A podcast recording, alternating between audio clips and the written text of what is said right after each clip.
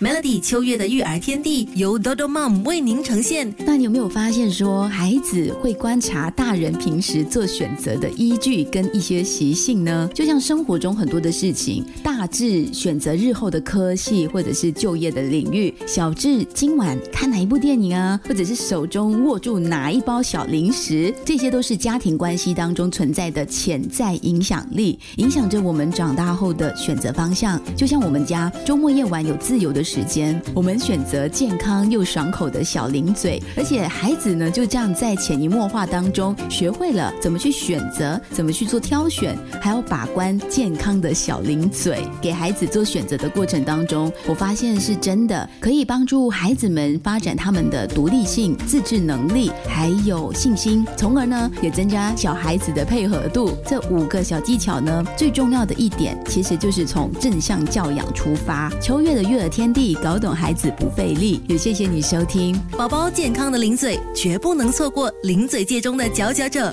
多多妈。